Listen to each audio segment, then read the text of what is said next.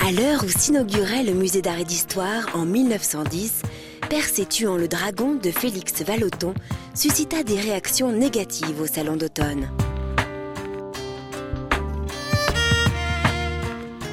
Voilant et dévoilant ses sujets, l'artiste bouleverse en effet la tradition en déjouant les règles de l'art.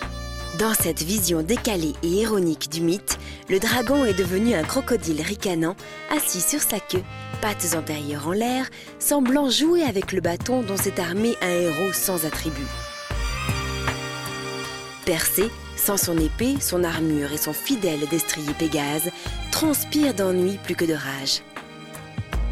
Mais c'est surtout l'absence de chaîne retenant Andromède prisonnière qui souligne le ridicule de ce combat des alors caduques.